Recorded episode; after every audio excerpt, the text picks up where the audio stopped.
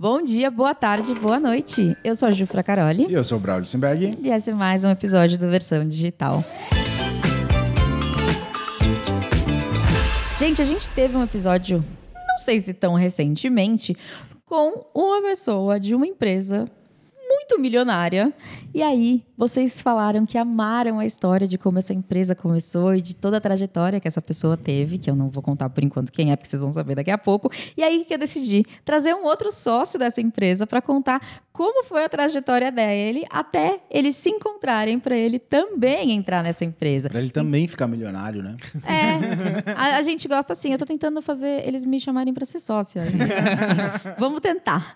Mas enfim, hoje eu tô aqui com o Alan da hashtag.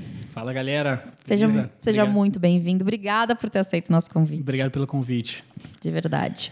Bom, ó, primeira coisa, eu só quero falar sobre isso, porque, tipo, o Braulio já falou sobre isso antes, mas eu queria compartilhar com vocês. Que você quer ser sócia para ficar milionário? Eu quero ser sócia. Como Tanto que... que ela tá até treinando. Aí o João é a melhor pessoa para isso, eu vou passar a bola. Pra quem?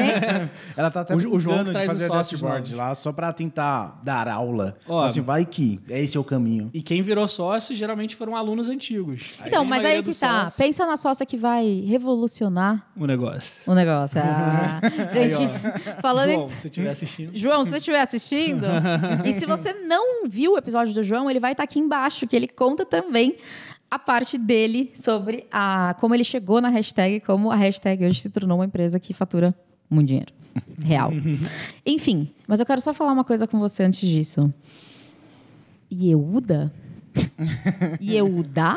Porque, é porque a gente faz, né? A gente sempre tenta uhum. buscar o histórico dos nossos convidados. E como você é um cara meio fechado, a gente, a única coisa que a gente achou foi o seu sobrenome que Quero você saber onde vocês acharam que eu não divulgo esse, esse, segundo nome. Então, eu não sei. O Felipe deve ter feito um bom trabalho. Talvez eu te dê algum bônus, Felipe. Buscou na Polícia Federal ali. É, não sei. Mas é. Yehuda? Yehuda. Yehuda? Mas tem um H depois no final. Esse H não era pra ter. É, erro. É Yehuda sem H, só que alguém botou lá na hora de botar passaporte ficou. Ah. Mas, mas é porque eu sou israelense, então o nome original é em hebraico e aí traduziu para o português e enfiou um H que não deveria, que não deveria ter. Tá, mas espera um pouquinho. Então, e esse nome é um nome que. É, isso é português?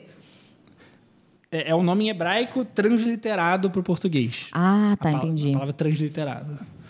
Entendi. Caraca. Eu tenho Pinheiro, isso, que aí eu falo Pinheiro. E... Tá, mas vamos lá. Conta da sua família. Quem que veio pro Brasil? Como foi? Eu tô curiosa. não, é só rapidinho. Não, não precisa ser. Mas é que eu só fiquei Não, curiosa. bem resumido. Não, minha família é toda brasileira. Todo mundo do Brasil, assim. Minha mãe, meu pai. Só que eles se mudaram pra Israel. Eram judeus e tal. Eram não, são judeus. E aí se mudaram pra Israel. E nasci lá, eu e meu irmão. E quando a gente tinha oito anos de idade, eu tinha oito anos de idade, a gente veio pro Brasil. E aí comecei a me alfabetizar em português e tal. E, e, ficamos aqui até então. Meu pai continua fora do país, mas minha mãe continua aqui com a gente. Caraca, que legal! Então você nasceu lá? Nasceu lá. E você tem dupla cidadania, então?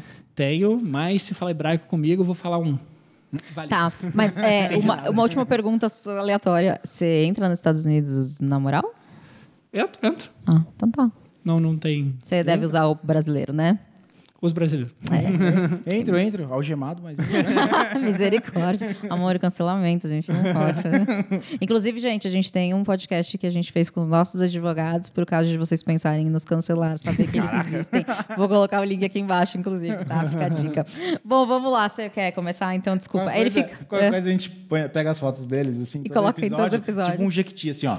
Isso! Gente, é assim, o João e o Matheus, tá? Eles são nossos advogados advogados, tá? Não nos cancelem, porque tá, vocês vão bom, perder. Eles vão acabar com você. É, mas vamos lá, pode começar, meu amor. Bom, muita gente deve ter já escutado o podcast. E quem não assistiu, João. que palhaçada. É, precisa assistir. Mas fala pra gente um pouquinho hoje da hashtag e o quem é a hashtag. E aí depois a gente vai voltar na história aí para conhecer quem é você. Show de bola, perfeito. Bom, a hashtag é uma empresa voltada para treinamentos para o mercado de trabalho. Então, nosso foco é treinar a pessoa para entrar no mercado de trabalho, se destacar lá dentro com as ferramentas mais usadas no mercado. Então, Excel, Power BI, VBA, Python, SQL, por aí vai. Então, a empresa surgiu com o propósito de fazer as pessoas se desenvolverem para é, é, é, impressionarem, que é o nome que a gente usa, dentro do mercado de trabalho.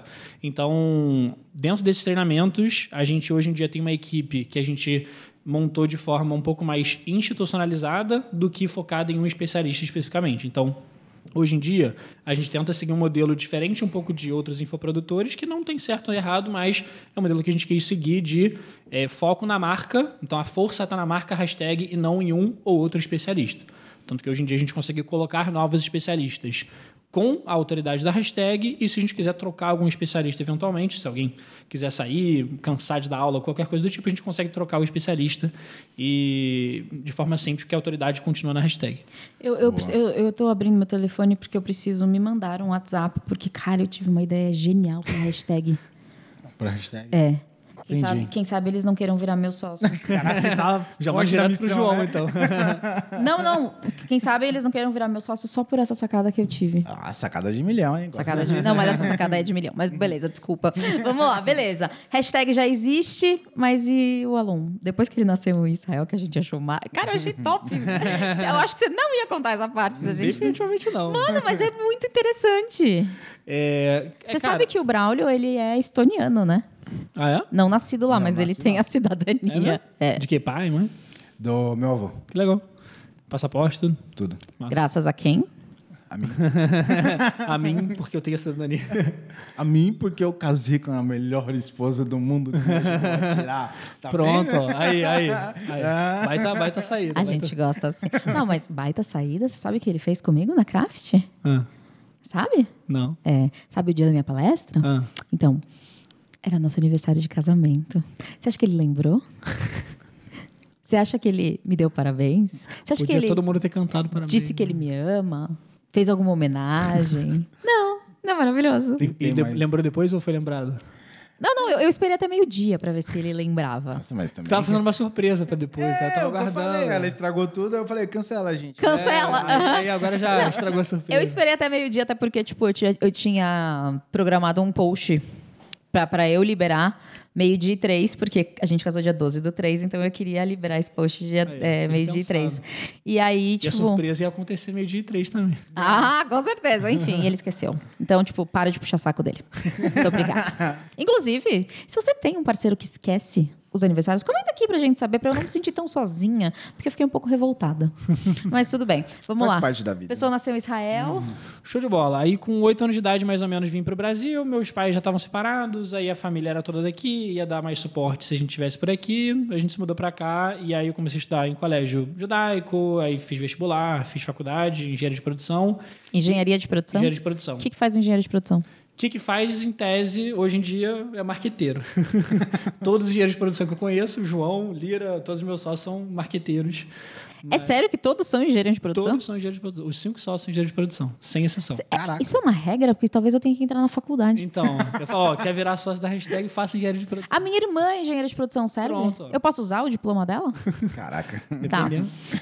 E mas, aí. mas é tipo, é só pra entender. Tipo, É uma a- coincidência? não, não, realmente a faculdade de engenharia de produção, ela é voltada pra quê, assim, só pra entender? Assim. O, o- o- digamos assim, o tradicional seria o quê? Cara, É. em tese, vou, vou falar mais do que eu vejo a galera fazendo do que do que seria a ideia. A ideia seria você, às vezes, não uma regra, mas sei lá, trabalhar no chão de fábrica, gerenciando a produção literalmente, é, controle de estoque, controle da produção, planejamento e controle da produção, que é o PCP.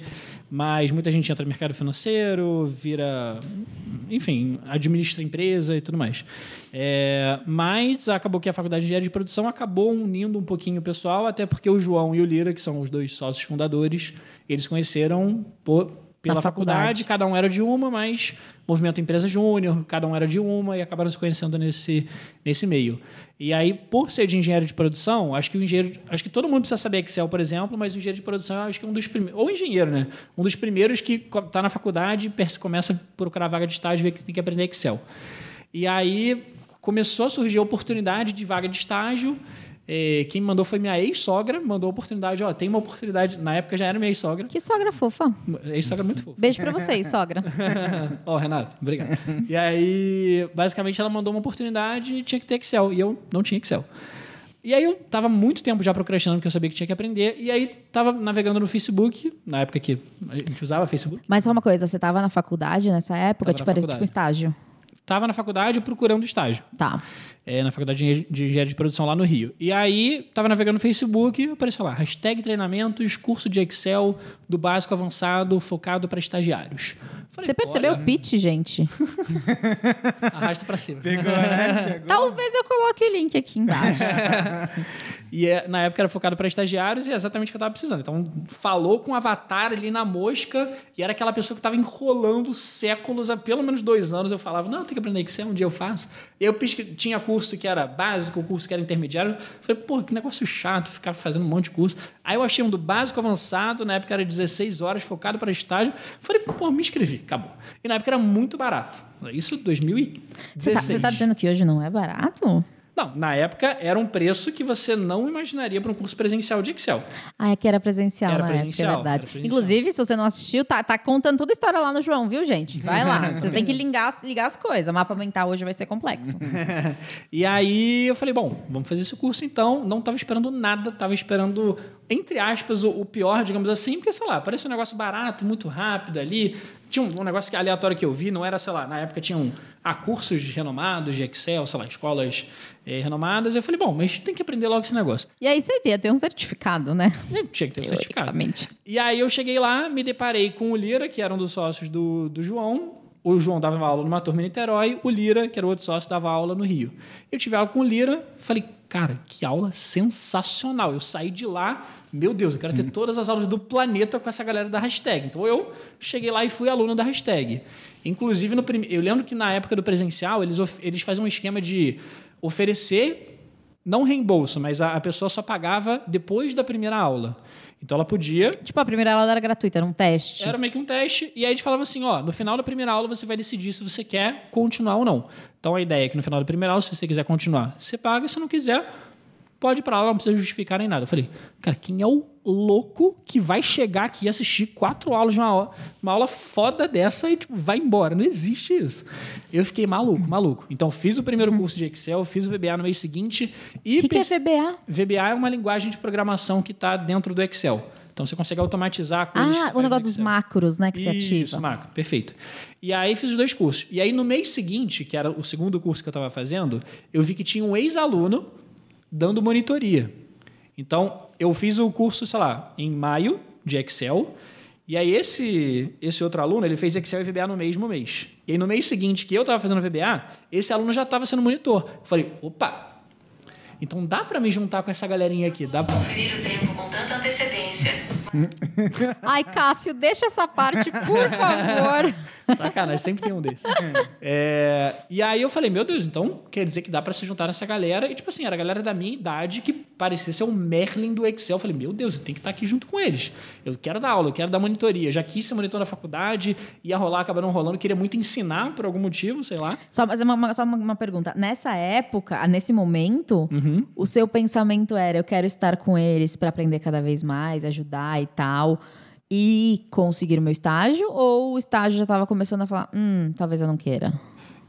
Pra- não, já era para conseguir estágio, mas justamente porque eu sei que ser monitor de Excel, com certeza ia ser um baita diferencial no meu currículo na época para Ah, procurar entendi, estágio. muito bom. Porque na época, assim, todo mundo tinha que ter o quê? Excel avançado, Excel avançado, Excel avançado. Se eu colocasse, sei lá, monitor de Excel, pô, você já tá Já tá num um grau nível acima. acima. Então eu falei, bom, Gosto vou, assim. ó, vou, vamos juntar essa galera. E aí eu tava começando a ficar um pouco amigo do Lira, assim, na época, que era o meu professor, que era o sócio do João. O João dava aula em outra turma. E aí eu vi esse outro monitor na turma. E eu, e eu falei assim, pô, ele é monitor, só que ele acabou de fazer o curso. Então, assim, não é que ele tem uma baita experiência e, tipo, sei lá, tem que ter um nível super mega avançado. Eu falei, eu acho que se eu me dedicar e mostrar e tiver alguma oportunidade, show. E aí, por algum acaso, terminei o curso, continuei amigo do, do Lira, assim, a gente falava uma vez ou outra. E aí teve uma vez que eles me convidaram para gravar um depoimento contando o meu relato sobre o curso. E era um depoimento presencial, ia ser na casa do Lira. E aí Na foi- casa do Na Lira. casa do Lira. Se não me engano, foi nesse dia que eu conheci o João. Eu tava o João, o Lira e um videomaker para gravar um depoimento comigo. Só, E uma, a- só um minuto. Gente, é o seguinte: é, se vocês forem fazer isso hoje, não leva a pessoa pra tua casa, tá? só pra gente deixar É, claro. isso, é, isso era na é. época de curso presencial com pouquinhos alunos. então É, não, não faz isso, não, porque assim, é perigoso. É, perigoso. É, eu podia ser um psicopata. né? Exato. Mas. E aí depois eu saí pra tomar um açaí com o Lira. E aí eu falei, putz, eu tenho que deixar claro se eu quero virar monitor, que eu quero. E aí eu falei, ó, Lira, é, como é que vocês estão em termos de, de monitor hoje? Ele, ah, a gente está chamando uma galera da faculdade, uns conhecidos que manjam de Excel. Eu falei, ah, se tiver precisando. E na época eu lembro que foi um negócio que eu fiquei meio nervoso, assim, sabe? Porque é meio que você. É você difícil. Se, é difícil, Você né? se vender, né? Se você se vender. E aí, tipo, eu tinha feito uma matériazinha de Excel na faculdade também, que era eletiva, nem não fazia parte da minha grade, mas eu quis fazer só para consolidar ainda mais, ver se tinha possibilidade de ser monitor na faculdade também. E aí eu falei, ah, talvez tenha uma possibilidade de eu ser monitor na faculdade. Pô, se surgir oportunidade na hashtag, ótimo. E aí, sei lá, um mês depois, o Lira mandou mensagem: Alon, e aí, tá de pé ainda? Falei, agora, para ontem.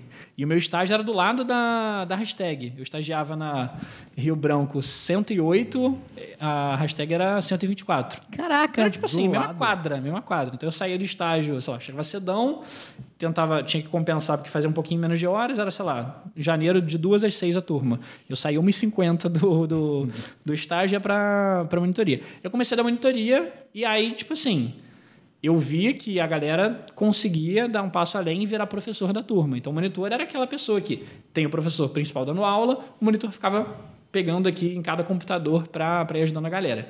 E aí, à medida que o tempo foi passando, eu falei, cara, fiz o meu máximo ali para ser proativo, ajudar todo mundo, sei lá. E aí faltava notebook, eu pegava notebook emprestado com um amigo para levar, porque um aluno estava precisando. Então, fazia de tudo para pô, ser um, ser um, um monitor bacana ali. Só uma pausa. Olha que legal, a gente sempre fala sobre isso e é aqui é mais um exemplo, né? Tipo, fazer muito mais do que a sua obrigação faz você se destacar. Porque às vezes as pessoas acham que, tipo, ah, eu, só, eu tenho que fazer só minha obrigação e isso já é. E aquilo não é minha obrigação. É, não né? vou fazer. Só que tudo bem você não fazer, mas quando surgir uma oportunidade de uma sociedade, talvez você não seja escolhido. Total. É. E, e assim, é, eu, não, eu não sabia de, de outras possibilidades futuras, até porque aquilo era dois, monitoria já em 2017, inicinho assim, não, não imaginava outras coisas por enquanto. Mas aí chegou um, te- um momento que, obviamente, estava começando a abrir mais turmas, até que ficando um pouquinho mais conhecida nas universidades no Rio e tal. E ele falou assim: Ó, Alon, a gente está com mais demanda agora, vamos te treinar para dar aula. E aí foi aí que começou o primeiro processozinho de passar adiante a, a didática do Lira, do João, para a gente conseguir treinar para eles conseguirem treinar outros professores e que hoje em dia a gente segue esse mesmo modelo mais ou menos até, até então. E aí eu fui para casa do João, agora ele já me conhecia, então pode levar para casa. Não é mais um doido. Não é mais um psicopata. E aí começaram a treinar eu e mais um outro professor, a gente começou a dar aula. E eu estava estagiando em outra empresa na época e tal, até que chegou um momento que eles começaram a lançar o treinamento online. E aí eu deu até para perceber assim, o volume que eles estavam tendo que, que dedicar de tempo para online já estava sendo maior, a escala maior, de começaram a comentar de alguns números assim. E aí eu falei, bom, talvez tenha alguma oportunidade de trabalhar com eles, porque eles não vão dar conta para sempre os dois sozinhos. E aí, sempre continuando dando meu máximo ali no presencial, fazendo tudo que eu Aí podia. cheguei pra ele e falei assim, nossa, você não tá dando conta, né? Você não precisa de ajuda? Você não Você precisa de tem ajuda? certeza não precisa de ajuda? É, e aí teve um momento, eu estava estagiando, e aí o João virou para mim e falou: Alon, ó, a gente fez um lançamento agora do nosso curso de Excel, entraram não sei quantas centenas de alunos. Eu falei, meu Deus, tipo, na época, sabe, 2017, para quem não estava no mercado digital, para quem era um estagiário ganhando mil e poucos reais por mês. Chegar centenas, não sei quantas centenas de alunos, faturar não sei quantos milhares de reais. Você tá brincando? Ah, você, deve ser alguma meta para vocês fazerem ao longo dos próximos 12 meses. Ele, não, não, não. Já tá feito, já tá tudo pago. Eu falei, que isso, cara? E aí me convidaram para começar a ajudar o suporte técnico do curso de Excel, até que chegou um momento e falou: ó, a gente realmente vai precisar de mais braço, e me chamaram para ser full time na hashtag. É, na época como estagiário, porque eu ainda estava na faculdade, mas com, com um salário ah, bem acima de um, de um estágio. E aí o tempo foi passando, a gente começou a entrar mais coisas de online. Eu comecei a gravar o segundo curso da hashtag, porque aí em 2019 a gente quis lançar um segundo curso. E aí a gente falou assim, cara, a gente tinha uma base muito grande de alunos, essa base muito grande de alunos adora a hashtag. Se tiver um próximo produto na esteira para a gente oferecer para eles, eles com certeza vão querer. E já tinha uma demanda muito grande, porque dentro dos próprios alunos, nos grupos de WhatsApp, a galera já é, é, galera de multinacional, de empresas grandes do Brasil. Então eles falavam assim: ó, a gente precisa aprender Power BI, está surgindo Power BI aqui na empresa, para ser promovido, estão pedindo como pré-requisito Power BI. E aí foi que a gente pegou nossos skills assim de muito tempo dando aula de presencial para ó, Alon, agora tá na tua mão criar um novo curso online. Que a gente tinha algum know-howzinho de Power BI, mas a gente teve que se desenvolver na ferramenta para. Mas você Tá, mas um não- ponto, primeiro ponto. O que é Power BI, para quem não sabe? E se você continuar batendo na mesa, vai passar o Tô som batendo na e o mesa? Cássio vai me matar. É, e além de explicar o que é Power BI, é, explica se você já sabia, como funciona, qual é a diferença com Excel. que- e outra coisa que o Braulio ia perguntar também, já faz tudo junto. E aí, eu tô perdido, mas é. Ah, é uma coisa. Você chegou da aula presencial também? Ou BI? você já foi direto para pro digital? Então, eu comecei como monitor do presencial em 2017, mais ou menos no meio do ano, virei professor depois de passar pelo processo de treinamento com o João. E aí, em 2018, eu saí do meu estágio para ser gerente do presencial. Aí o João e o Lira falaram assim: ó, a gente vai precisar focar 100% no online, vai precisar que você, que já tem uma experiência de eh, dar aula, de, de cuidar do presencial, assim, porque às vezes eu até, por mais que fosse só professor de sábado, acabava meio que sendo o professor um pouquinho responsável quando eles não estavam lá na, na empresa. Então teve uma vez até que eles foram chamados para a Áustria para dar um treinamento no LinkedIn, gravar um curso lá, muito chique. Chique. e aí falaram assim: ó, Alon, então agora Lide com esse o mês, povo. lide esse mês. Você não queria responsabilidades? É, toma agora. É, resolva. Isso ainda estava estagiando em outra empresa. E aí o João ainda falou assim, ó, então nesse mês vai ser os, os feedbacks dos alunos no final, na última aula que a gente dava, vão ser cruciais para a gente ver se é- a- a- as aulas conseguem rodar sem a gente ou não. Eu lembro e, e sempre os feedbacks eram muito bons, mas eu pensei assim, falei, caraca, mas esse mês tem que ser muito bom de todas as turmas. Precisa ser o melhor. O melhor de todos. E aí, pô, foi, foi ótimo, graças a Deus. E aí chegou esse momento que eles falaram assim: ó, Alon, a gente não vai dar conta de presencial mais online, então vem para a empresa, você toca online, trabalha, faz eh, toda a parte de comunicação com alunos, de dar dar aulas em faculdade, que a gente dava aula presencial em faculdade de, sei lá, aulão de três horas para divulgar hashtag. Captação, é ótimo. Captação. Só que hoje em dia, né, a gente faz de forma mais, mais escalável. Na época, eu pegava turmas, dava aula para 30, 40, 50 pessoas numa faculdade, e às vezes chegava lá só tinham quatro e Mas, mas posso só falar uma coisa? Que isso é uma coisa que é, é legal para as pessoas saberem. Porque elas ficam com muito medo, né? Ah, eu vou fazer uma live e só tem quatro pessoas. Por exemplo, antes da gente começar é, o podcast, você me falou que na palestra que eu fiz você teve uma sacada genial. E aí eu tenho mais duas aqui que eu já anotei pra te falar. E você vai implementar. E eu tô falando com você. Eu tenho certeza absoluta de que se algum dia alguém chegar para você e falar, cara, o seu, seu suporte ao cliente, o seu atendimento melhorou muito, como que você fez? Eu tenho certeza que você vai falar de mim. total. Eu espero. Mas assim, o que eu quero dizer é, tipo, às vezes as pessoas elas têm três ou quatro pessoas na live falando assim, ah, elas pouco importam, mas essas pessoas podem falar para outras e outras e outras, Sim. né? Inclusive, um desses quatro alunos numa aula que foi um pouquinho frustrante, lógico, você chegar na faculdade e presencialmente até a faculdade, pô, com todo o seu know-how. E, pô, é muito legal você dar aula para 30, 40, 50 pessoas presencial. Chega lá, tinha quatro. Eu, eu juro que eu queria ir embora, minha. Porque, assim, a, a gente tinha combinado com o pessoal, eu, eu juro que. E foi com uma empresa júnior. A minha vontade era chegar e falar, então, vamos combinar para outro dia quando se juntarem um, um volume ok de alunos para fazer sentido. Gente, vocês nunca podem fazer isso, ok? Se tiver um aluno, vocês têm que dar aula. Tem que dar aula. Não, mas é porque já tinha alguma, alguma relação com a, com a empresa júnior. É, e até, enfim, seria melhor até para eles, mas enfim, a galera, tinham quatro pessoas lá na, naquela aula. E aí dei a aula e um daqueles, um daqueles quatro alunos fez depois Excel com a gente, fez VBA e tal, então Valeu a pena. valeu a pena. É, e aí a gente dava muito aulão na época. Então era meu trabalho, falar com alunos, cuidar do curso presencial, organizar os pagamentos dos alunos e, e dar aula efetivamente no sábado e treinar outros professores à medida que a demanda ia aumentando. Isso foi em 2018. E aí, em 2019, comecei a estudar um pouquinho com, com o João, com o Lira, essa, toda essa parte de. Não sabia nada de, de online até então. Comecei a acompanhar lançamentos deles, comecei a estudar um pouquinho sobre lançamentos, sobre é, copy, sobre estratégias digitais, estratégias de vendas. E como a gente já tinha um know-how de curso presencial e a gente começou a ver essa, a gente começou a estudar um pouquinho mais sobre modelos de negócios e viu essa esse lance de você ter produtos às vezes de entrada, que são os produtos front-end, só que depois você pode vender mais produtos para quem já é seu cliente, que são os produtos back-end. E a gente falou, cara, a gente não tem nada para oferecer para essa galera. Tem 10 mil alunos sedentos por qualquer coisa que a hashtag vender, porque são fãs, e a gente nunca ofereceu nada para eles. E tem uma demanda clara que era tal- o tal do Power BI. E o que, que é Power BI?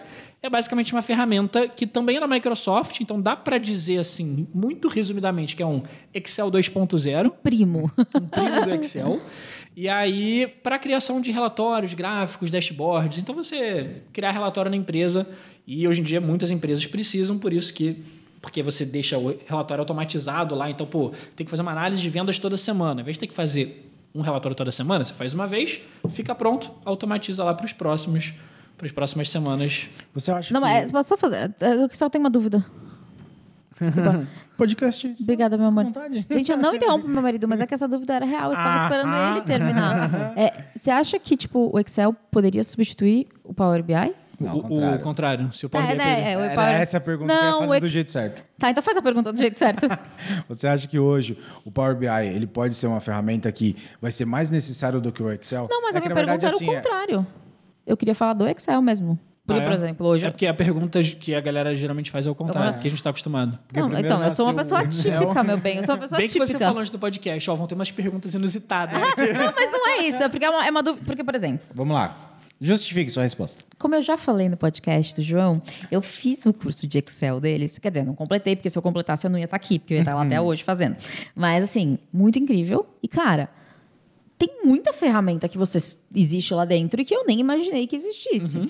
E pelo pouco que o Braulio me falou quando ele fez um treinamento presencial na empresa onde ele trabalhava antes, me parece muito parecido. Me parece muito parecido, foi ótimo. Mas o que eu quero dizer é. Como, e aí, na minha cabeça, Juliana, doida. Como eu já domino muito mais o Excel, a pergunta era essa mesmo. Tipo assim, se eu quiser fazer as coisas que o Power BI faz no Excel, eu consigo, mas você pode responder das duas formas, porque tem duas perguntas completamente diferentes e aparentemente a minha é inusitada. É. é porque a minha visão de quem fez o curso. É que eu nunca abri o, eu nunca abri o Power BI. É, então, na minha visão é que ele é muito mais simples de se trabalhar, porque já fica meio que pronto ali, do que no Excel que você tem que montar toda a base e a estrutura lá dentro. Ai, mas ficou tão bonita a minha, minha dashboard, gente. Mas acho que a pergunta responde as duas ao mesmo tempo. Então, Tá bom. dá- tem uma interseção aqui. E aí, a pergunta que surge hoje, que acho que responde as duas coisas, é se o Power BI, que é a ferramenta mais nova que a Microsoft está investindo talvez um pouco mais do que no Excel, eh, se vai substituir o Excel. E aí, a, a grande questão é que o Power BI ele consegue substituir uma parte do que o Excel faz, que é criar gráfico, dashboard, relatório, então toda essa parte de análise mesmo. E só que o Excel ele tem, digamos assim, uma, uma função que não, não é muito substituível nesse sentido pelo Power BI, que é a criação de você criar planilhas, alimentar planilhas, Com criar fórmulas. é, exatamente. Então, você criar algum sistema que ali dentro você vai. Ah, entrou um produto no estoque, você vai cadastrar o produto. Então, imputar informações, guardar informações. O Excel dificilmente vai ser substituído num- com relação a isso. Agora, o Power BI não. O Power BI consegue trabalhar com um volume muito maior de dados. Então, você tem 100 milhões de informações. Isso não vai caber no Excel nunca. O Excel tem um milhão de linhas de limite, mas você chega ali nos 100 mil, 200 mil, você se você não tiver um computador da NASA, você provavelmente vai, vai apanhar um pouquinho. Então, o Power BI consegue automatizar o trabalho, isso que eu falei. Você tem que fazer um relatório toda semana, você consegue fazer uma vez e deixar, deixar pré-agendado para ele atualizar semana que vem, na outra, e na outra, e na outra. É, fora compartilhamento. Excel, como é que você compartilha hoje em dia? Eu te mando a planilha por WhatsApp, por e-mail e tal, e você pode mexer na planilha à vontade. E se eu atualizar a planilha, eu vou ter que te mandar de novo. No Power BI, não. Eu te mando um link, você vai ter sempre o link, você não consegue editar o que eu fiz e você tem acesso atualizado. Então, se eu te mando esse link, daqui a um mês eu atualizo, você já vai ter atualizado, não precisa te mandar de novo. Legal. E assim por diante. Eu posso falar, ó, o Braulio vai ter acesso a informações XYZ. A Juliana vai ter a informações X. Ah, por quê? Ou XYZD. Obrigada. ABC. É, enfim. E aí você consegue ter toda essa parte de segurança, de automatização com o Power BI. Por isso que foi uma ferramenta que foi surgindo muito de pedidos dos nossos alunos.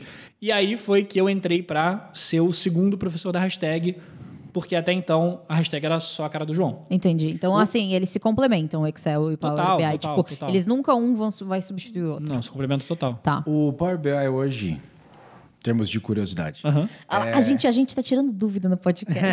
mas eu tenho certeza que muitas dúvidas vocês estão tendo. Não, mas é, é legal. É, hoje, para você alimentar o Power BI, somente através do Excel, hoje o Power BI consegue fazer uma integração com algum ERP. tipo coisa Hotmart da vida. assim. É. Total, total. Então, uma das coisas legais do Power BI é que você consegue trazer informações de mais de 100 lugares. Então, Excel, bancos de dados, ERPs, sistemas, sites, o que você quiser, basicamente. Então, você consegue pegar esse monte de informação de um monte de lugar e juntar tudo num lugar só. Consolidar ali. Consolidar. Então, sei lá, tem uma planilha de vendas que eu fiz na gringa. Uma planilha de vendas de e-commerce lá, que eu fiz lá fora em dólar. E eu vou puxar da internet uma tabela das cotações do dólar. Você junta isso, cria um relatório já com as, com, com as cotações calculadas, tudo bonitinho, faz o relatório de vendas. Então, Eu acho que eu preciso de comprar mais um curso. hashtag. arrasta para cima. Tô achando. Achei muito Boa. legal. Cara, mas eu acho que eu vou parar de produzir conteúdo e fazer só isso. daí. É, não, com certeza. É Vai muito massa. É. Se você me apoia, comenta aqui embaixo.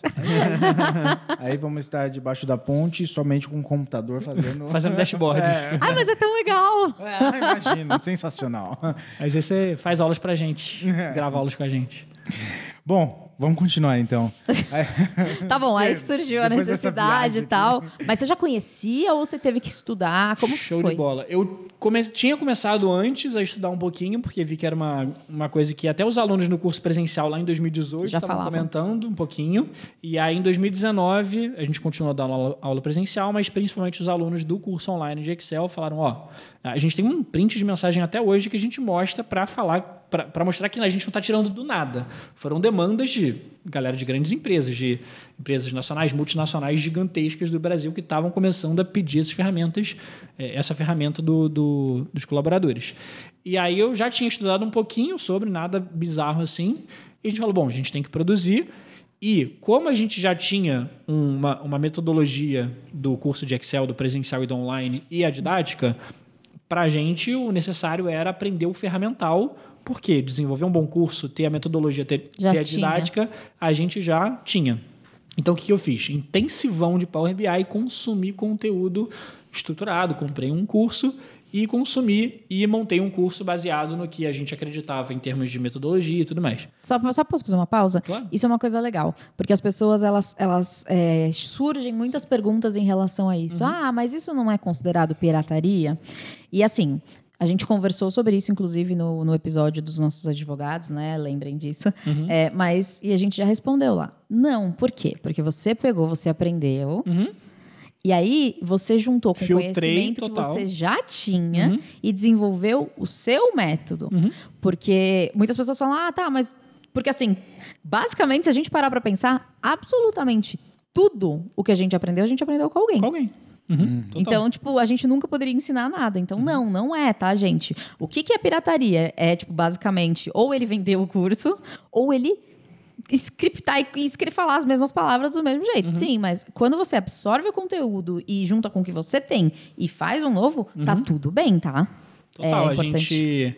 Não, tipo assim, obviamente, tudo a gente fez do zero. A gente desenvolveu as planilhas, as bases de dados, os dashboards, to- todo, to- todo o conteúdo foi desenvolvido do zero de acordo com o que a gente filtrou, até porque a gente assistia e falava, ó, isso aqui é bacana, isso aqui não é bacana. Então a gente filtrava muita informação do que, que a gente acreditava que seria bacana para os alunos e às vezes até consumindo informações de outros lugares. Então, Uhum. ah, nesse outro lugar eu vi que funciona melhor assim, naquele curso não estava tão legal, aqui tá legal. Isso é a muito gente foi juntando muita coisa do- de, de informações que a gente viu e produziu o nosso curso. E aí a gente lançou para os alunos e funcionou super bem nessa, nesse primeiro lançamento que a gente fez só para alunos.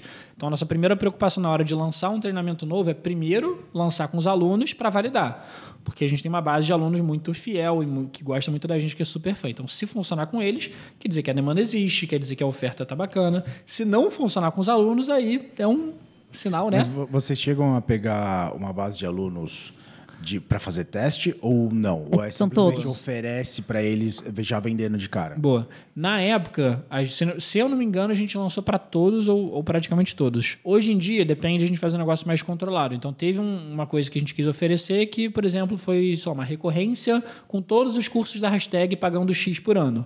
E só que a gente falou, bom, a gente não tem a mínima ideia se vai funcionar. O que, que a gente fez? Pegou acho que uma ou duas turmas, que era um ambiente controlado, não sei, tinham duas, três, quatro mil pessoas, que já é um. um- 4 mil pessoas no ambiente Controlado, controlado. Entendi. É, que bom. Não, eu não lembro se eram quatro mil ou se eram duas mil, alguma coisa assim. Ah, pouquinho, gente. é porque isso dá, sei lá, mais ou menos três, quatro turmas nossas no É máximo. uma base de 100 mil É, alunos, tipo assim, aí é você fala pouquinho, quatro, nossa, não é nada. É, É. controlado, controlado. É, brincadeira. Mas aí a gente testou essa, esse, essa outra oferta de uma recorrência com todos os alunos e com, com todos os cursos por um ano, e aí tinha que renovar e não funcionou. Como é que a gente sabe que não funcionou? Deu para um percentual absurdamente baixo que a gente sabe que, bom, se eu oferecesse. que a gente sabe a conversão que a gente tem para oferecer mais um curso para essa galera. Então foi menor do que a conversão de oferecer um novo curso, então fazia mais sentido oferecer um curso sem ficar limitando o tempo de acesso de um ano para gerar recorrência e do que ten- tentar forçar esse outro modelo. Então, Ou poderia me contratar para ajudá-los. Pra assim, é uma possibilidade. Mas ela, também. ela tá É, tentando. tô brincando. Não, eu vou conquistar. Até o final do episódio eu vou conquistar. então, e aí foi, foi a primeira vez que a gente percebeu, olha, a gente então consegue gerar novos produtos para conseguir aumentar o, o, o LTV, né, o Lifetime Value, que é quantos os nossos clientes é, Quanto tempo eles ficam com quanto tempo eles vocês, ficam né? com a gente é, através dos próximos produtos e sempre ia- iam surgindo novas demandas. Então surgiu o Excel, depois Power BI, surgiu o VBA também, que é a, a tal da programação por trás do Excel. E aí foi aí que a gente começou a lançar novos produtos. Só que aí começou uma segunda questão, que era, beleza, lançamos para os alunos e agora a gente quer lançar para fora. Só que até 2019, a cara da hashtag, por mais que tivesse o nome da hashtag, era o João hashtag. E aí a gente falou, bom, o que, que a gente vai fazer para... Porque até então, por ser a cara do João, se acontecesse alguma coisa com o João, ou sei lá, se ele quisesse em algum momento parar de dar aula, a gente ia ter um grande problema para engrenar a empresa de novo, porque por mais que fosse hashtag, era a cara João. do João. O rosto dele. isso, ponto. E, o rosto dele, exatamente. Então, o que, que a gente fez? A gente começou um processo gradativo de colocar novos especialistas para, primeiro, aparecer um pouquinho no canal do YouTube. Então, eu comecei a gravar um- alguns cursos, alguns conteúdos de, de Excel para o YouTube. Então, você vai encontrar vídeos meus de 2018 eu berrando, achando que estava arrasando na tela. Ah, eu quero muito ver isso. E É, Só, só um parênteses. Como foi pra você gravar esses vídeos? Pra você era tranquilo? Pra você foi direto? Na primeira vez, Na- assim. na- esses primeiros, assim. Eu- Eu vou falar que eu acho que na- nas primeiras vezes a gente tinha mais o, o feeling de ir direto sem precisar ficar errando. Hoje em dia a gente se acostumou um pouquinho com ter edição. Porque na época eu dava curso presencial e curso presencial você fala, não- errou, Uhum. manda bala. Então eu lembro que o primeiro vídeo que eu fiz eu não errei nada. Eu eu só, a gente só fez um cortezinho porque o Excel travou ali em algum momento e tive que mexer. Mas, mas aí depois a gente, enfim, foi acostumando. E aí, em termos de dar aula, foi, foi tranquilo, porque a gente já dava aula presencial, mas em termos de gravação, você vai ver uma aula minha de 2018, uma aula minha hoje, você vai falar, meu Deus. Não, mas certeza. isso mudaria até na aula presencial. Sim, é porque, total. porque o Braulio, né, ele tá falando isso. Aham. Porque Não ele, sou eu, é, que as pessoas perguntam Aham, isso. é assim. Eu tenho um amigo meu que per- mandou perguntar. É. o Braulio, é, ele, eu- ele foi gravar um módulo de tráfego pago para Aham. da teoria prática, que o link tá aqui embaixo, gente. É, e, cara, você não tem ideia. Tipo assim, Ficou Foi- muito bom. o- horrível é um, é um elogio. Olha, então, Não. aí tem o treinamento, processo de treinamento dos professores da hashtag. Não, mas o que acontece? É porque, por exemplo, eu acredito, né, que Uhum. um professor que dá aula presencial, cara, já sabe o que tem que sim, fazer. Botar uma câmera na frente, tá de boa.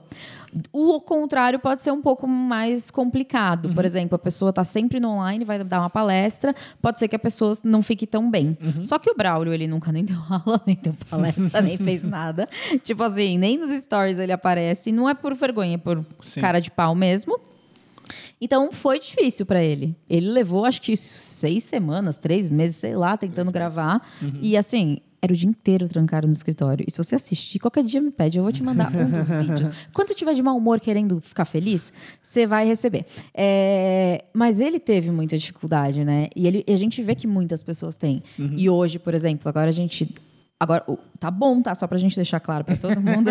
É- é o módulo de tráfego pago tá bom, todos os alunos elogiam. E ele gravou recentemente um novo módulo pro da teoria prática, para o da teoria prática. Prática. Lógico que eles vão me zoar e deixar isso no ar, é óbvio. Mas ele gravou um novo módulo que é um lança... Porque a gente ensina a lançar, mas agora ele gravou um módulo muito mais parrudo de lançamento. Ele gravou de uma vez, da prime- de primeira. Tipo assim, pra ele foi muito fácil. Por quê? Porque ele treinou, Total. né? Então, isso é uma coisa que, que a gente levanta sempre. É, na verdade, Que eu fico. existe- Ah, que existem pessoas que já têm essa facilidade. Por exemplo, eu nunca tinha gravado. Nunca tinha, eu acho que eu nunca tinha gravado um vídeo, uma aula. Tipo, quando eu sentei para gravar o meu curso, eu só tive que editar porque passava carro, alguém chorava, alguém berrava, enfim. Mas não tinha erro. E eu também nunca fiquei travada. Tipo, a primeira vez que eu falei em público, eu também não tive problemas. Tipo, Não?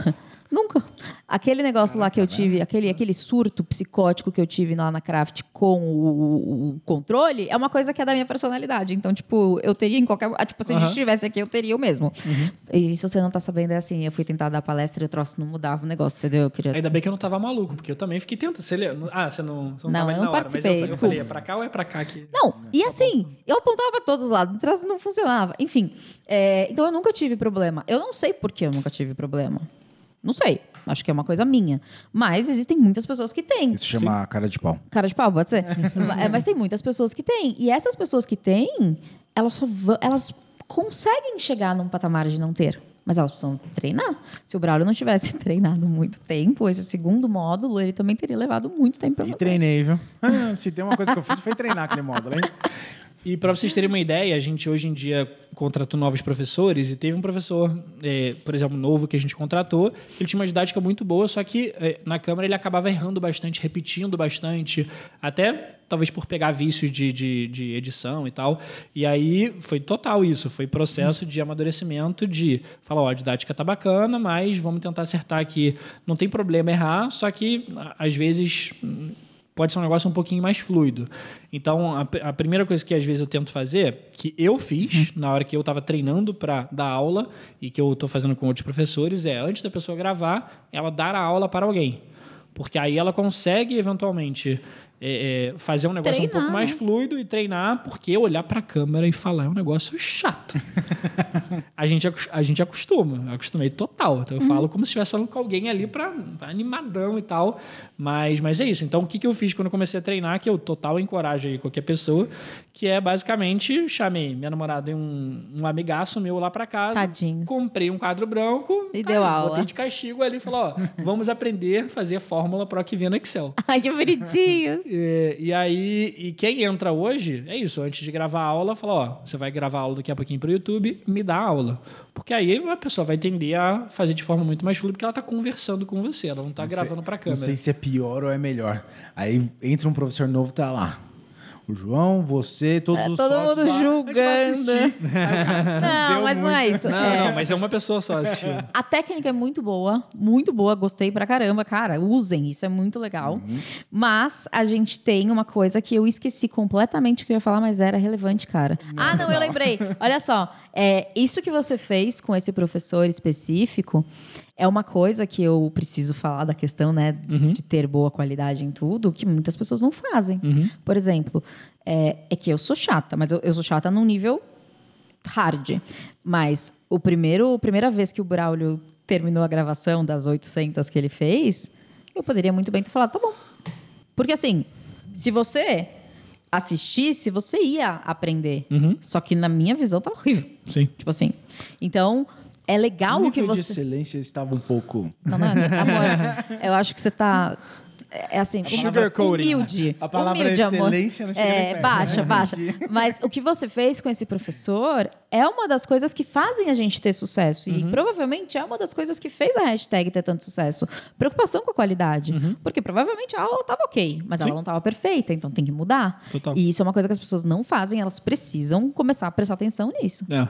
É, e a gente tem um, um nível ali, uma linha tênue entre perfeição e qualidade boa, em termos de, olha, tava muito bom, tava bem bacana, tava didático, só que a gente quer que a didática de todos os professores seja alinhada num nível de, se eu assistir a aula do João, se eu assistir a aula do Alon, se eu assistir a aula do Lira, se eu assistir a aula do Diego, cada um tem o seu jeito de falar, mas a didática está no mesmo nível, eu consigo entender perfeitamente um dando aula de Excel ou outro dando aula de Excel, por mais complexo que o, que o tema seja, seja. Então, a gente faz esse crivo, até porque a gente começa com os professores, primeiro dando aula no YouTube, porque a gente consegue ir amadurecendo a pessoa, a- a- o contato com a câmera, a didática e a forma de explicar. colhendo feedbacks nos comentários do, do- da galera que acompanha a gente no YouTube, para depois, quando a pessoa for gravar o curso, didática tá afiada. Então, às vezes, se o- só um exemplo aqui, não necessariamente, mas às vezes se o Braulio tivesse Tô pensando nisso. gravado um pouquinho, tentado pro YouTube, uma coisinha aqui, uma coisinha ali, visto feedbacks da galera e testado até antes com uma outra pessoa de gravar, já teria chegado na hora de gravar o módulo de tráfego ainda mais afiado e teria acelerado o processo de dessa, dessa gravação. Amor, a gente vai por abrir um canal do YouTube pra você hoje. Vamos, mas é por isso que estamos Vamos, a- ele não aparece nem no Instagram. é por isso que estamos a mais de 50 episódios aqui que é pra treinar, Pronto. olhando pra câmera aqui, entendeu? Amor, a gente tá conversando. É, mas é isso. Cara, teve uma vez. Ele teve que dar um depoimento. Tipo, eu não sei que. Ia acontecer alguma coisa sobre mim e ele precisava dar um depoimento a meu respeito pra colocarem. Ele tinha que falar exatamente assim: Meu nome é Braulio Simberg, eu sou casado com a Gilfra Caroli e trabalho com ela há tanto tempo. Era isso. Ele levou, tipo, três horas pra falar isso. Eram três. E, tipo assim, o nome dele, teoricamente, ele sabe. Que ele é casado comigo, teoricamente, Ah, mas ele na sabe. hora Deveria Desse- saber. Tipo, assim, três horas. Mas é impressionante. Mas eu sei tipo, como é que dava, tipo, o piripaque do Chaves a hora que olhava Piripaque pra do, câmera o que, assim. que é o piripaque do Chaves? Ah, vai dizer que você nunca assistiu Chaves. Não, lógico que eu já assisti Chaves, mas eu não sei o que é o então. piripaque do Chaves. Não sei. A Não, gente então te é interrompe muito, mas ó, a gente é legal. Não, não, mas, mas, mas total, eu sei porque eu gravava alguma coisinha de, de, de Instagram, YouTube, mas na hora de gravar stories eu travei completamente, porque eu sei que tem 15 segundos para acertar o que, que tem que falar, e acho que é um novo processo de aprendizado até separado de... Claro que você tem alguma facilidade a mais se você já gravou para uma câmera no YouTube para gravar stories, mas para mim stories foi um aprendizado completamente novo, do zero, como se eu não soubesse nada de falar para a câmera, de, de explicar em nada. E eu- eu- É, não, eu sinto essa dificuldade, porque às vezes. Bom, primeiro que a gente sabe que escrever e falar, às vezes a gente não consegue ensinar um negócio escrito, principalmente Excel. Enfim. Então a gente tem que falar. E eu sinto algumas vezes necessidade de falar. Só que eu tenho que falar, tipo, em 80 stories. Porque eu não sou capaz de explicar em 5. É difícil isso. É muito complexo você É conseguir tipo, alinhar tudo e tentar ser sucinto. Eu não, eu- até hoje eu não sou capaz. Infelizmente. Eu também não sou, não. Não, não é tantos stories que você faz. É por isso que ele não faz. Não, eu também sofro pra explicar um negócio de Excel em 15 segundos ali no Não Stories, dá, é impossível. muito difícil. Com, é, hoje vocês têm um, tanto o canal do, do YouTube, Uhum. claramente, e tem o do Instagram. Lá vocês fortalecem muito essa questão do- dos vídeos. Como que funciona a dinâmica no Instagram? Porque se a gente fala de Excel, se a gente fala de alguma... É, de, É muito mais tudo, complexo é, no é Instagram. isso que eu queria falar, é complexo. Como que é uma- essa linha de raciocínio A- de vocês? até porque, se a gente parar pra pensar no nicho de vocês, o lugar principal que vocês têm que estar, os dois, né? Se vocês não estão, você anota aí mais isso aí, tá? Mas os dois principais lugares que vocês têm que estar é no YouTube e no LinkedIn. Tipo, o Instagram seria secundário, né? Sim. É, então, a gente a gente está em essencialmente todas as plataformas e aí em termos de comunicação, não sei se foi exatamente a pergunta, Uhum.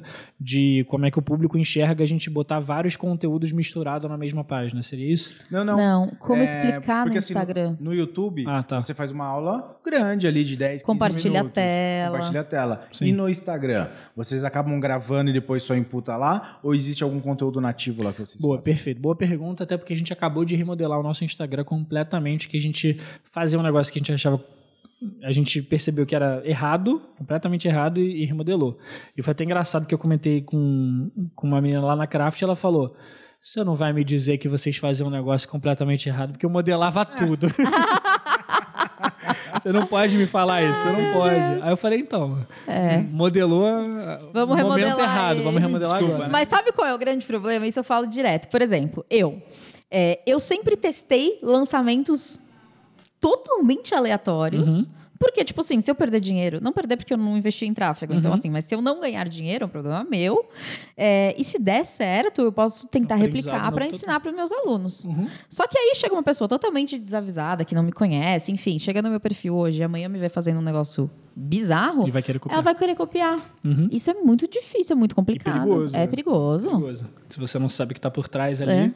E então a gente fazia o que, que a gente considera errado, o que a gente fazia e demorou alguns anos para perceber. A gente pegava o mesmo vídeo do YouTube de 30, 40 minutos, Ah, que perfeito. subia no Instagram E e, achava que tava tudo bem. Três anos. Durante, sei lá, uns dois anos. E ele acha que tranquilo. ele não precisa de mim. Não, só pra, só pra saber, assim. Durante os dois, três anos. Aí. Mas fora isso, tinha outras coisas. Então, por exemplo, uma coisa que a gente sempre fez e continua fazendo é dica de um minuto. Então, grava um vídeo que a ideia é ele ter um início, meio e fim dentro de um minuto. Claro, não vai dar para explicar a história do planeta do, do Excel em um minuto. Mas eu falar, ó, vamos ver em um minuto como criar um gráfico de colunas para você fazer uma análise no Excel. Cara, como que você faz isso em um minuto? Até- Tem, tem um jeito muito rápido de criar. Você seleciona a tabela e clica. Mas aí a gente. E aí dá tempo de explicar mais coisas. Ó. Por que um gráfico de colunas e não um gráfico de pizza, por exemplo, e tal? Jesus. Então, e aí o legal dessas dicas de um minuto é que a gente aproveita elas bastante no Instagram e a gente impulsiona elas, coloca alguma grana em tráfego assim para mais gente conhecer a gente, que a gente consegue gerar algum valor em um minuto dentro do, do possível. Então, hoje em dia a gente mudou um pouquinho a estratégia do Instagram e a gente foca nesses conteúdos pequenos, que são muito mais fáceis de consumir e muito mais pertinentes ao, ao modelo do Instagram e, por exemplo, conteúdo escrito, mas escrito com imagem, que aí fica meio que um carrossel, como se fosse uma apostilazinha. Então vamos aprender aqui a fazer a fórmula PROCV no Excel. E aí, sei lá, primeiro slide explica para que, que serve o PROCV. No segundo slide mostra como é que são. o que, que você tem que inserir na fórmula. No terceiro slide mostra um- uma planilha com uma aplicação. Então, um modelo bem diferente que funciona muito melhor do que vídeo de 40 minutos no Instagram.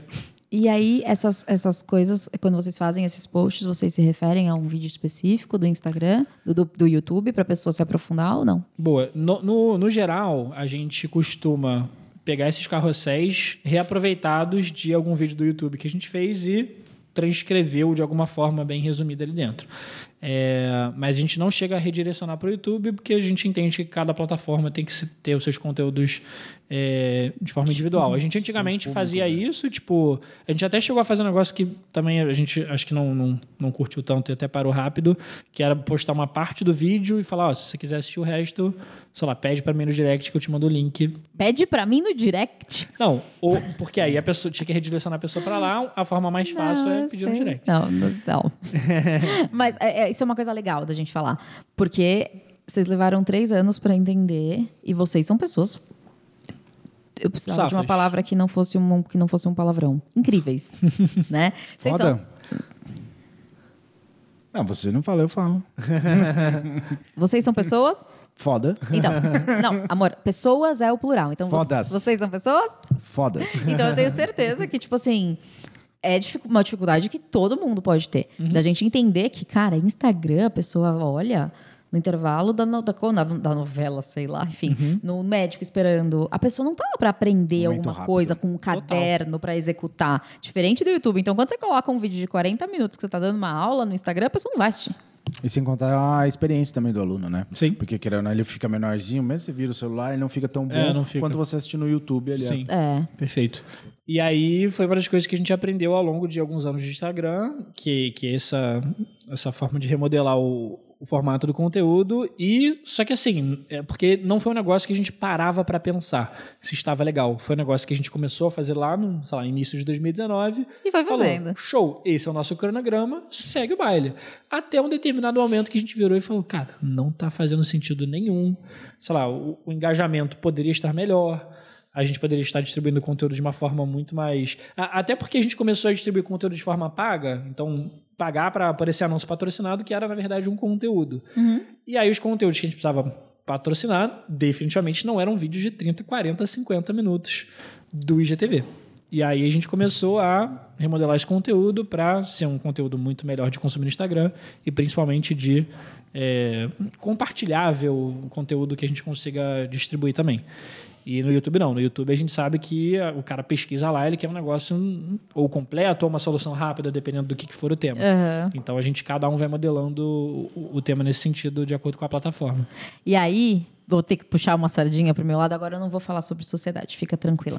é, é tranquilo. Mas é, a gente, quando eu desenhei o da teoria prática, uma das aulas foi apresentando uma planilha do Excel, inclusive, que o Braulio fez. Mas vocês podiam dar uma remodelada, eu acho que é legal. a gente dá os créditos, mas a planilha ficou muito boa. Ficou mesmo. Eu já tava imaginando se assim, a gente dá os créditos e aí, se vocês quiserem, eu sou sócio de vocês. Não, acho que não, não. E assim, é, essa planilha é uma coisa que eu fazia, só que de forma manual, obviamente. E até o. Tipo, e agora que eu tô trocando de nicho, eu estou usando essa planilha que eu dei para meus alunos. Que é uma planilha que você consegue visualizar o que está dando certo e o que está dando errado no teu perfil. Tipo, você vai preenchendo e você entende, meu, esse assunto não tá bom, esse horário não tá bom, esse dia não tá bom, nosso melhor horário para fazer isso é isso. Por quê? Porque quando você está começando, você não tem muita ideia, Sim. né? É, e se vocês tivessem preenchido a minha planilha lá atrás, em dois meses eu já tinha entendido que não ia rolar. Justíssimo. Aí, ó. É, Uma planilha de Excel era a nossa solução. Que, Tá vendo? que irônico. Irônico, é isso. Tipo assim, cara, é, é uma planilha que vocês iam fazer. Total. Aí eu já começo a pensar em puxar pro Power BI, que eu nem sei como é que é. isso. Ai, mas vai ser muito legal. Eu quero. Inclusive, já vamos falar sobre o curso. Vamos lá. E aí?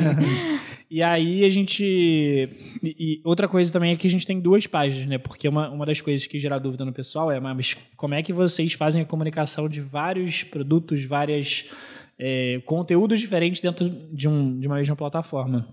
Então, por exemplo, o que a gente sabe é que Excel, Power BI, essas coisas são complementares. Claro que nem todo mundo que quer aprender Excel vai querer aprender Power BI e vice-versa, mas, de forma geral, são conteúdos que se complementam, que é o mesmo avatar ali, que é o cara de análise de dados, está entrando no mercado de trabalho, analista e coisa do tipo. E aí, só que a gente começou a entrar em outro nicho, que é, por exemplo, programação. Então, linguagem Python, SQL, que aí é outro nicho que definitivamente... Claro, sempre vai existir alguma interseção, É, mas, mas- no geral vai ser É outra pessoa. um público muito diferente de outra pessoa. Então a gente separou em duas páginas. Então tem o hashtag treinamento e o hashtag programação, que aí são comunicações. Claro, a, a- a linha de raciocínio de ter X vídeos de YouTube ser assim, de Instagram ser assim, é, É a mesma. é a mesma ideia, só que focado em conteúdos e públicos completamente diferentes.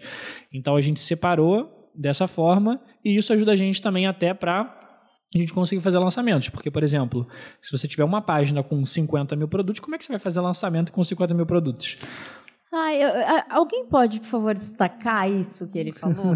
Porque eu, eu vivo falando para as pessoas. Aham. Tipo, tem dois pontos, tá? O primeiro é sobre produto e o segundo é sobre pessoas, né? Tipo, por exemplo, vamos lá. Eu tenho um produto que ensina a criar um produto digital e o Braulio tem um curso de Excel, por exemplo. E ele tem.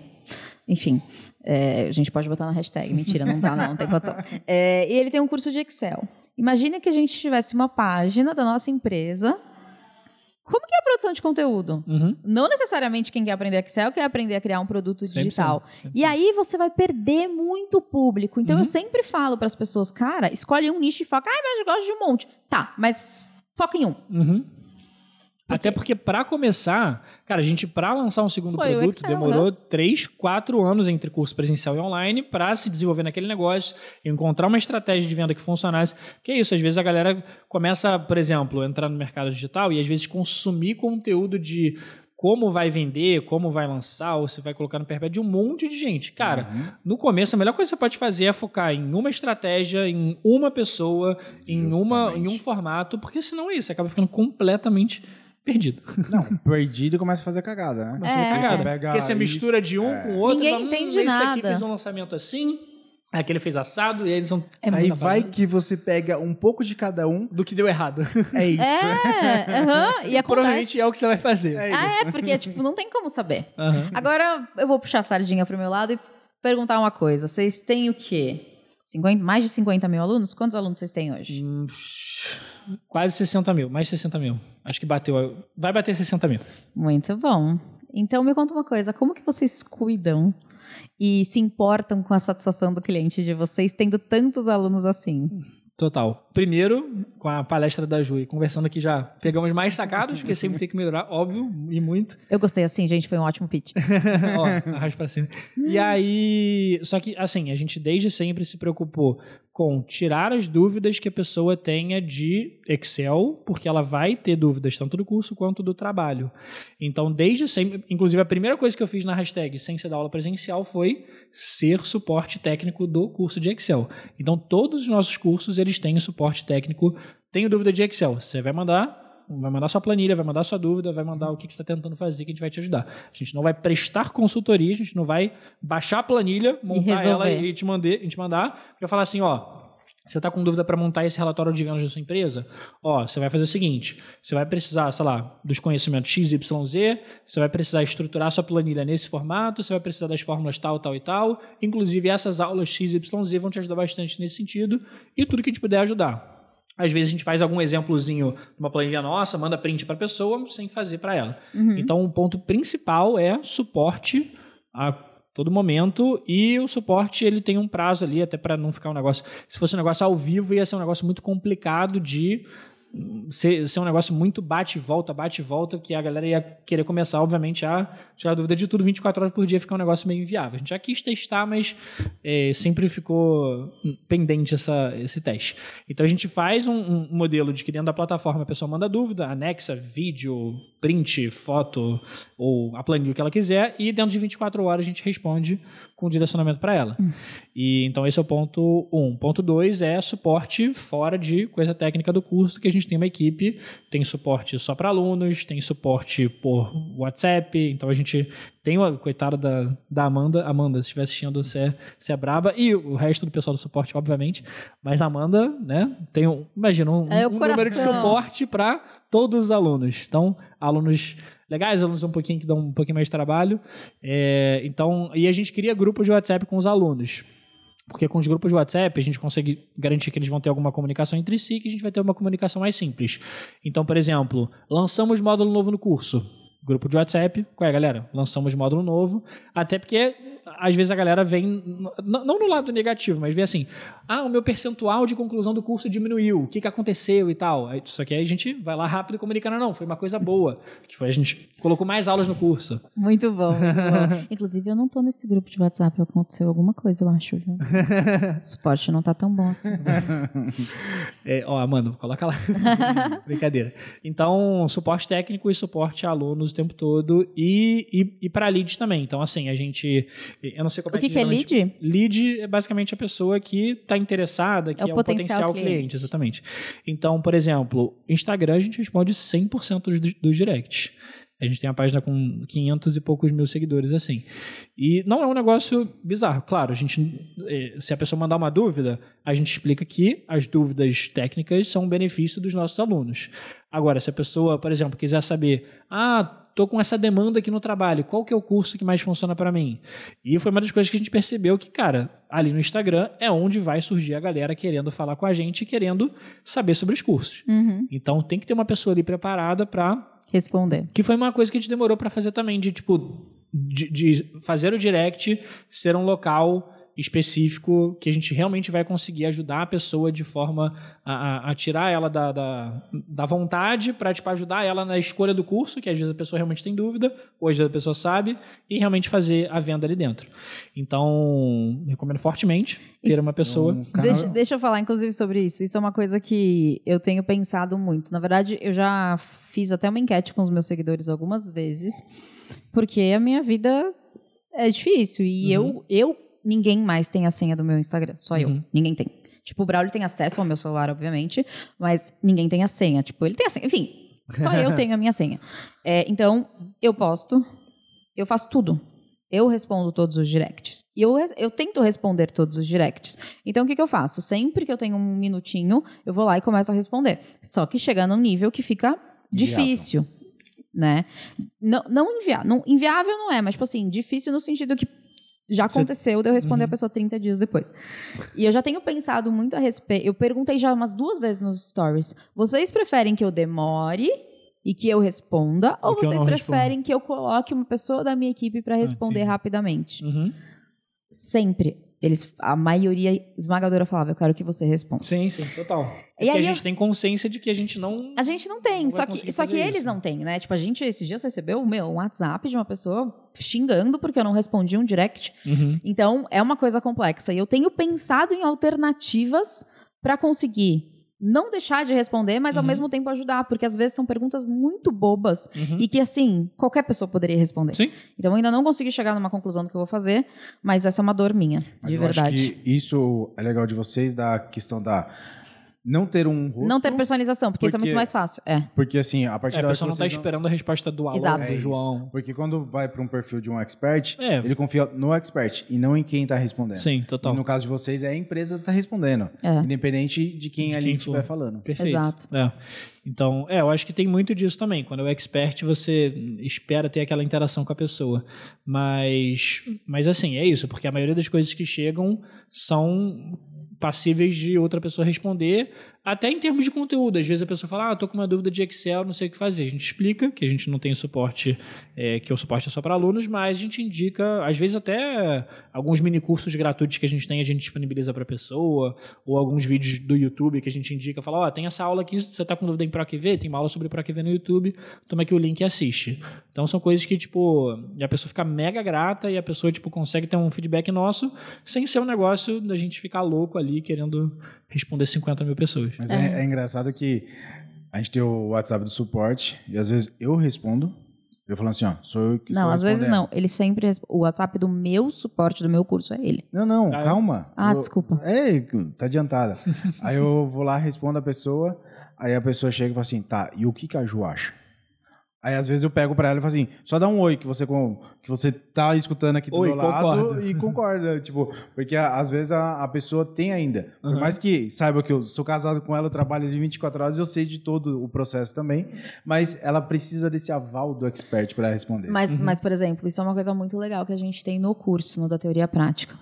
É, o Braulio, ele participa de todas as lives comigo. Acho que teve uma ou duas, inclusive, que ele fez sozinho, porque eu tava muito mal, não consegui fazer, tipo, doente, né? Por E, sinal, foram as melhores.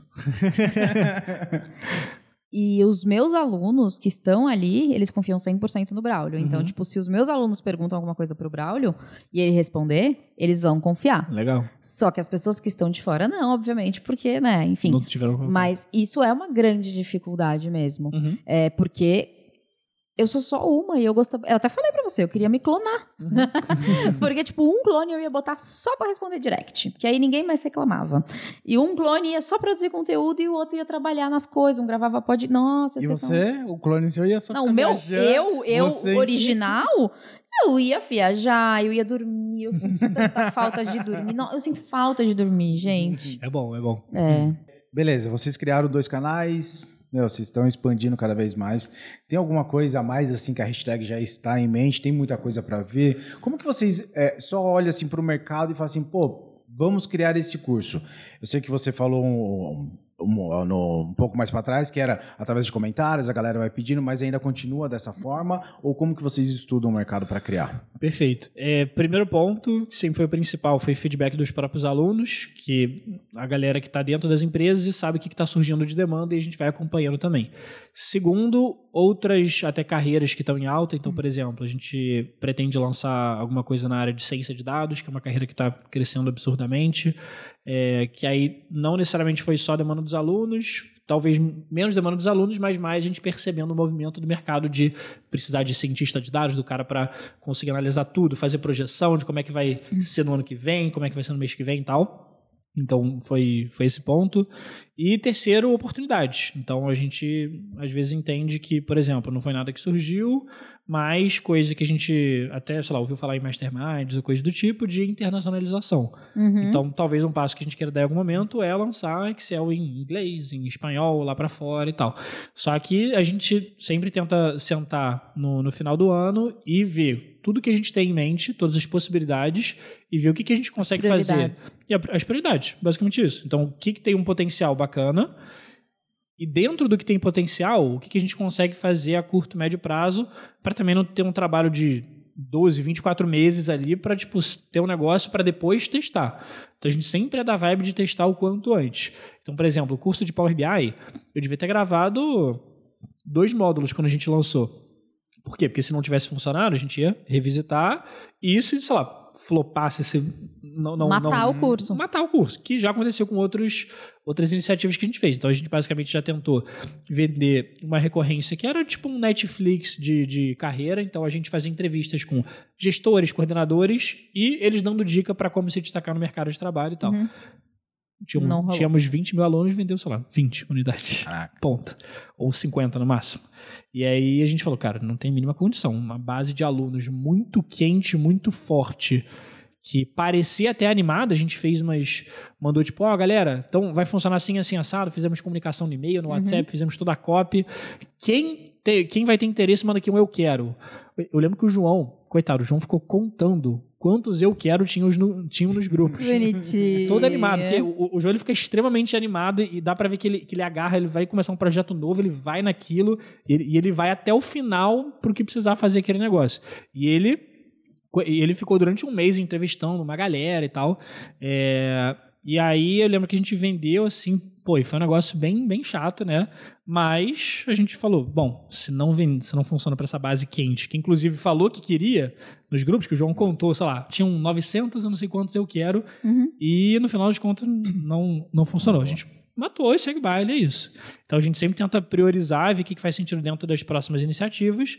E claro, pode ser que em algum momento a gente queira fazer a internacionalização, pode ser que em algum momento a gente queira lançar outras coisas, mas a gente sempre tenta lançar pelo menos um produto por ano e, além disso, fazer alguma iniciativa nesse sentido de, de próximos passos, sei lá, entrar em outros nichos, internacionalizar mais dentro do, do- da nossa capacidade para também não dar um passo maior que a Marca a perna para para não acabar dando problema, a gente estourar a nossa capacidade da, da equipe que a gente já tem e acabar se embolando ali. Boa. E isso é uma coisa legal. Não sei se você sabe, mas eu trabalhei durante seis anos só com americanos. Não só com americanos. Ah. Três anos exclusivamente só lançando americanos. E depois eu fiz a transição. Tipo, fiquei três, metade com brasileiros, metade com americanos. Depois eu vim só pro Brasil, porque aparentemente eu tenho algum problema mental, já que eu ganhava em dólar. Mas tá tudo bem, a gente não precisa entrar nesse mérito. É, e muitas pessoas que falam, e é muito legal você falar disso, porque muitas pessoas falam, ah, vou internacionalizar. Mas eles não entendem que é assim, cara. Você pode ter o melhor gigante. conteúdo, você pode conseguir ter o melhor inglês, você pode conseguir ter a melhor técnica de lançamento, mas você não entende que a cultura é completamente diferente para vender para eles, você não pode usar as estratégias que Você não sabe gerir uma empresa lá fora, você não sabe É, mas eu, eu, eu, eu nem penso na imprensa, eu penso, eu penso assim, cara, vender para brasileiros não é igual vender para americano. E muitas pessoas querem fazer isso, tipo assim, on- tipo assim, comecei ontem, quero fazer hoje, Ctrl C, Ctrl V, não vai rolar.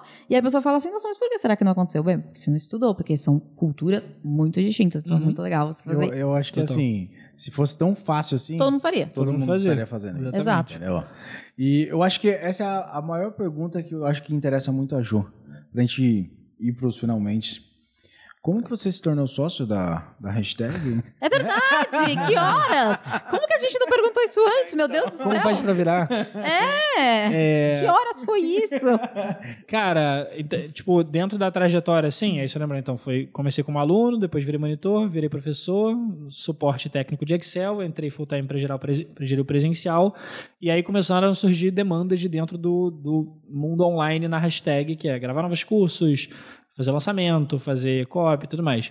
Então, então, dentro da empresa, o João e o Lira, que são os dois sócios majoritários, eles gostam muito de valorizar a galera que está fazendo um bom trabalho, a galera que tipo realmente veste a camisa da empresa, que é o, o que a gente mais preza ali dentro. E aí é, eles basicamente começaram um modelo de partnership de falar, ó, vamos pegar a galera boa que a gente quer manter com a gente e vamos dar a oportunidade de eles entrarem, comprarem novas cotas e virarem sócios. Então, a cada ano ou a cada seis meses o que for, eles decidem eh, se vai entrar alguém novo, quem que vai entrar, quem tem um potencial, quanto que vai poder comprar. E, e aí virou esse modelo de, de partnership depois de, não sei, uns dois anos e meio de casa, alguma coisa assim, quando estava já full time, uns dois anos e meio veio a, a oportunidade. Sempre quis, não sabia se era uma possibilidade. E aí teve uma. A gente tem umas reuniões semestrais assim de feedback de próximos passos, como é que vai ser o escopo no próximo semestre. E aí, e o João é sensacional, porque o João, ele, ele tem uma cara de, às vezes, poker face, quando ele, sei lá, quer contar um negócio, ou, ou ele, ou ele conta um negócio, sei lá, ele, ele conta um negócio que é uma piada, só que ele conta sério pra parecer a coisa mais séria do mundo. E aí, foi a reunião normal, e aí, beleza, eles, não, show de bola na última coisinha, né? Detalhe bobo assim, que você que é só nosso sócio, cara, eu desabei, né? Eu comecei a chorar na hora, porque, pô, é um negócio que eu queria há muito tempo ali. É, fico até emocionado de falar. E aí, e aí começou eu e o Diego, que, foi, que foram os que entraram lá no início, que aí começamos a entrar na sociedade, agora o Serginho, que é nosso gestor de tráfego, o brabo, e, e aí quem mais for vindo aí pela, pela frente. Então, modelo para fazer a galera boa ficar e crescer na empresa. Mas isso é importante valorizar mesmo. Tipo, tanto que hoje, eu não sei se você sabe, é, dentro da agência de lançamentos que hoje é o Braulio que toca, é, a, a sócia dele foi a minha aluna da primeira turma. Ah, é? É, a gente, quando a gente foi abrir, a gente chamou e falou, cara, a gente quer você com a gente. Genial.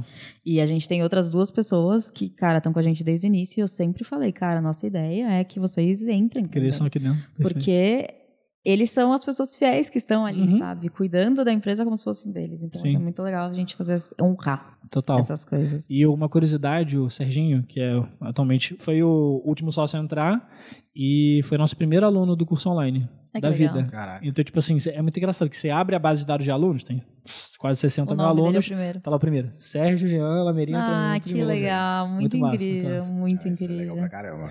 Tá, bom, infelizmente a gente tem que acabar. Eu não gostaria, poderia continuar aqui, mas a gente tem vidas. E as pessoas que estão nos assistindo também.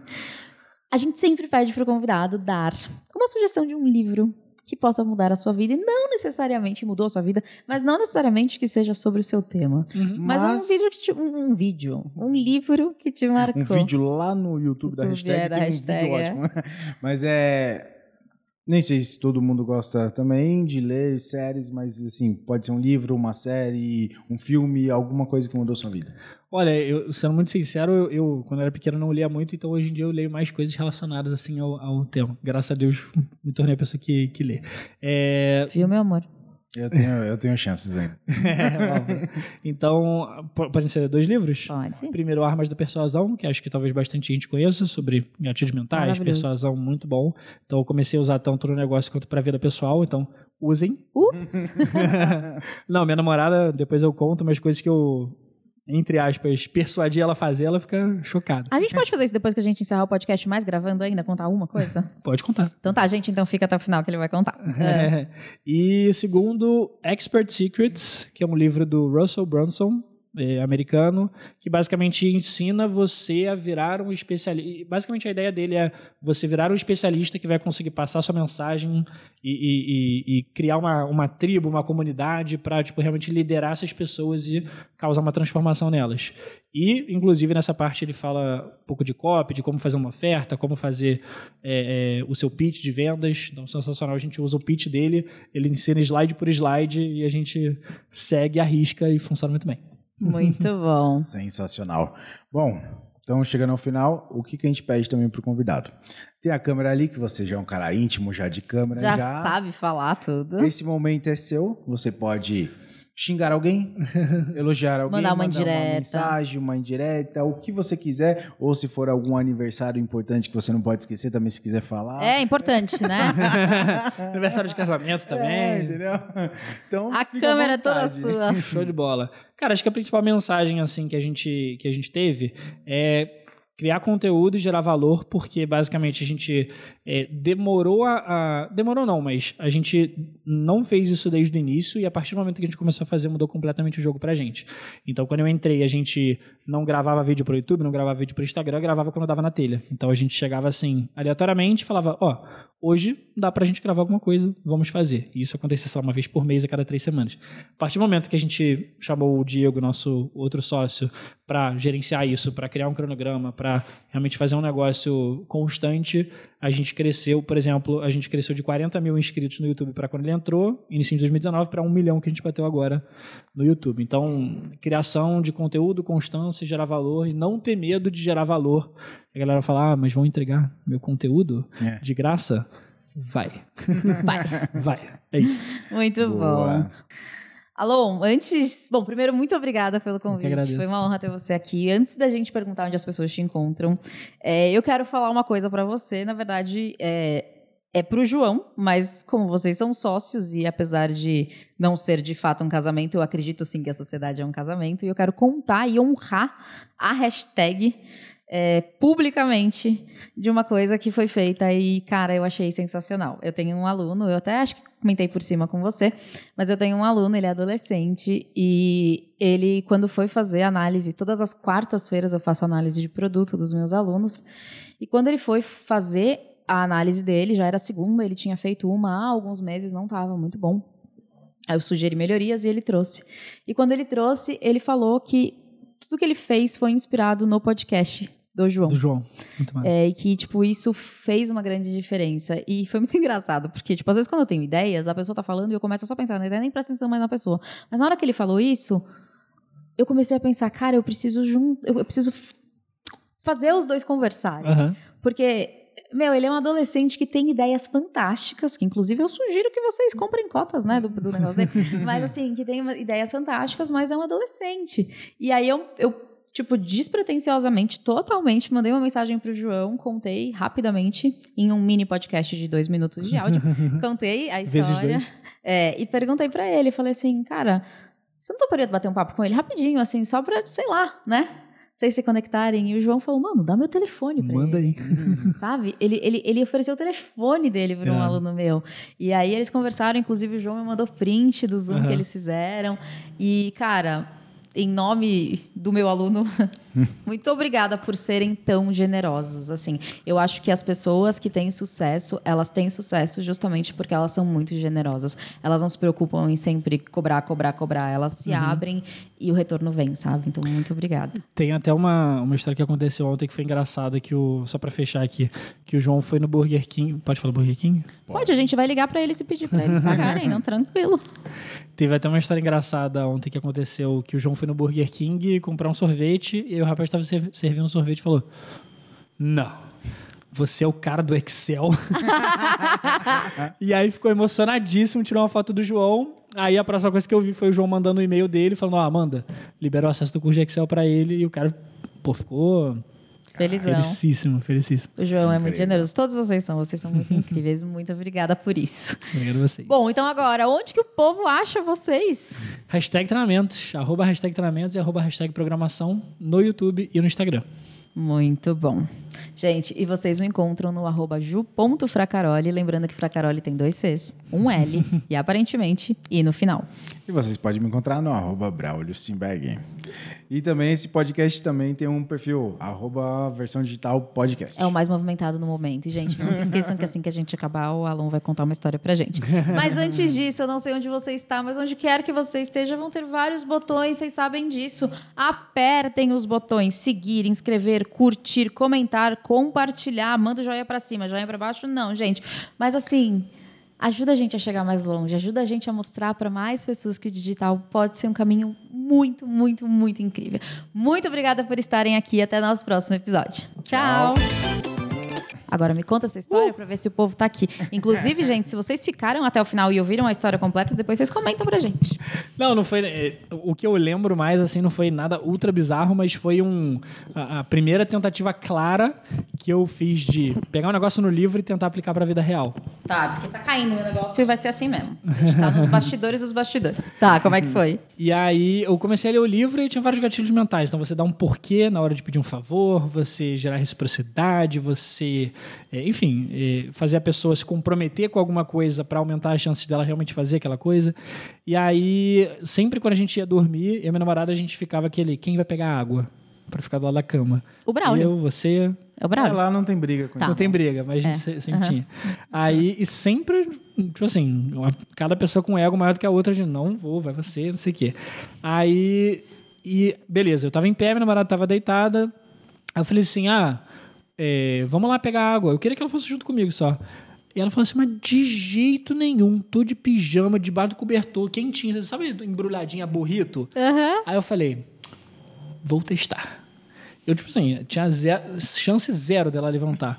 Aí eu falei assim, aí eu lembro do, do livro, ele fala assim, ah, quando você vai pedir um favor, só fala a palavra por quê, mesmo que seja um motivo muito Bizarro. bizarro, desnecessário ou inútil, Aham. provavelmente vai funcionar.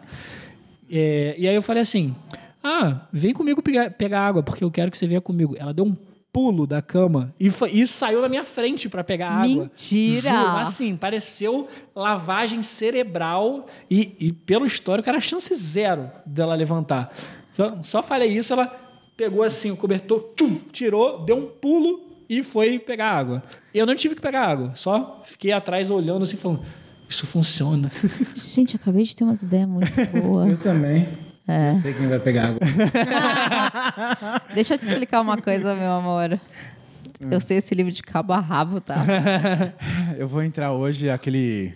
Em resumos, ele vai entrar em resumos. do. Mas é, só pra contextualizar o povo que tá aqui, é, tem aquela história da, da Xerox, né? Que é tipo exatamente isso que você fez.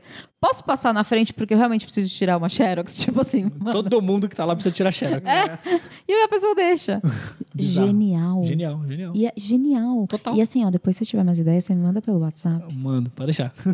Gente, se vocês ficaram até aqui, faz um story com a hashtag copo d'água, marca eu, o Braulio e a hashtag e fala assim: eu fui até o final. Gente, de novo, muito obrigada. Beijo pra vocês até o próximo episódio. É, tchau. tchau.